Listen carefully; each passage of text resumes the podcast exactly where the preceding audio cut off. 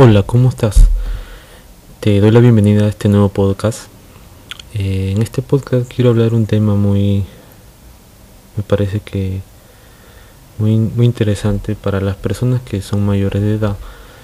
Eh, hace unos unas semanas antes de, este podcast conversé con muchas personas en los directos que hago en vivo en YouTube y en, y en Twitch eh, me comentaban que algunos se dedicaban a otra otra otro rubro otra área antes de la pandemia.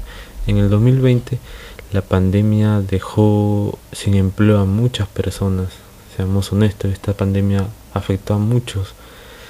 Eh, hay muchos que perdieron su empleo este, y ahorita están en la calle están pateando latas se podría decir. Eh, algunos conocí amigos que trabajaban en, en, agricultura, otros en electricidad, temas totalmente diferentes a, lo que es el desarrollo de software, la programación. Y me dicen, yo tengo 40, 50 años o 45 años y perdí mi empleo y ahora estoy aprendiendo programación, ya que en internet encuentro información referente a cómo programar, cómo crear una página, pero no encuentro empleo y pues partiendo de ahí, ahí hay un primer error. Seamos honestos, a mí no me gusta mentir a nadie. Eh, si yo tuviera 40, 50 años, eh, buscar un empleo de esa edad es muy complicado. Sinceramente las empresas buscan personas jóvenes que no tengan muchos conocimientos para pagarles menos. Y una vez que aprenden mucho, estas personas ya les suelen terminar el contrato y, y vuelven a buscar personas jóvenes. Eh, pero no te desanimes, ese es el primer paso que debes, debes la, primera actitud que debes tener, no desanimarte. Eh, es normal que si nos ponemos de parte de las empresas, de repente ellas buscan también tener más ingresos y tratan de, de costear, de ahorrar y buscan personas más jóvenes. Y si tú tuvieras tu empresa, probablemente si quieres crecer haría lo mismo. O sea, no, no estamos para jugar a nadie. Simplemente hay que sobrevivir y adaptarse, adaptarse a las situaciones. Te invito a que no te desanimes, sigue adelante. Y aquí te voy a dar unas ideas. Si si tú eres mayor de edad y no encuentras empleo, lo que puedes hacer es emprender. Si tienes internet a la mano para aprender programación, crear página web, aplicaciones móviles y un montón de áreas, incluso no solo programación y, los temas que te he mencionado. Puedes trabajar en muchas cosas de internet. Teniendo una página web puedes vender productos.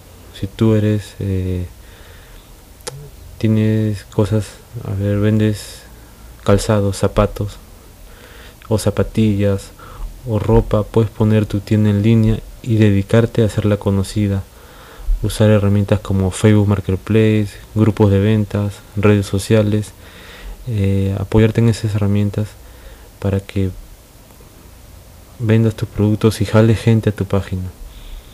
Eh, si eres programador, si te fue bien con la programador a pesar de tus 40 50 años, ya aprendiste a crear una página web, a crear algoritmos, a crear funcionalidades, a crear software, aplicaciones móviles, pues créate un software o una aplicación móvil y también debes hacerla conocida, popular. A ver, si, si de 100 personas, supongamos que pierden su empleo y aprenden programación, esas 100 personas van a crear un software. Entonces tenemos 100 software eh, potencialmente buenos que pueden venderse por internet. Pero de esos solo los, los que pueden salir adelante son los que persisten la persistencia, la disciplina, la automotivación, la autodisciplina, esas cosas que no tienen que ver tanto con programación o conocimientos técnicos son las que van a hacer que tu proyecto salga adelante y tenga el éxito.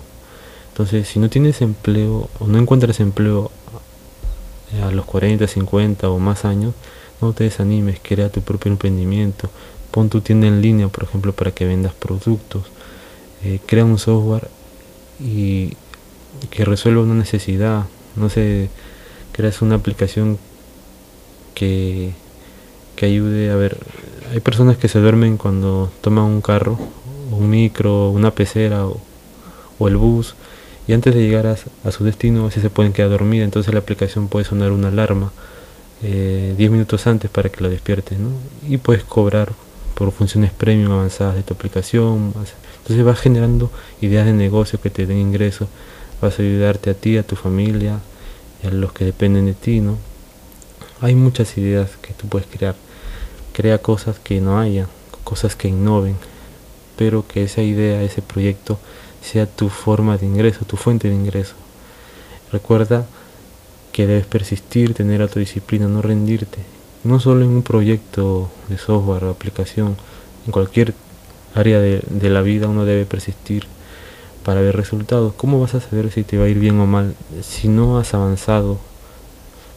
Eh, los negocios, estuve leyendo, leí hace, unos meses, que las empresas que tienen superan los tres años hacia adelante o incluso los cinco años hacia adelante pueden comenzar a tener éxito porque han persistido, han, han tenido y han formado un proceso, una idea de su, negocio que le pueda dar resultado.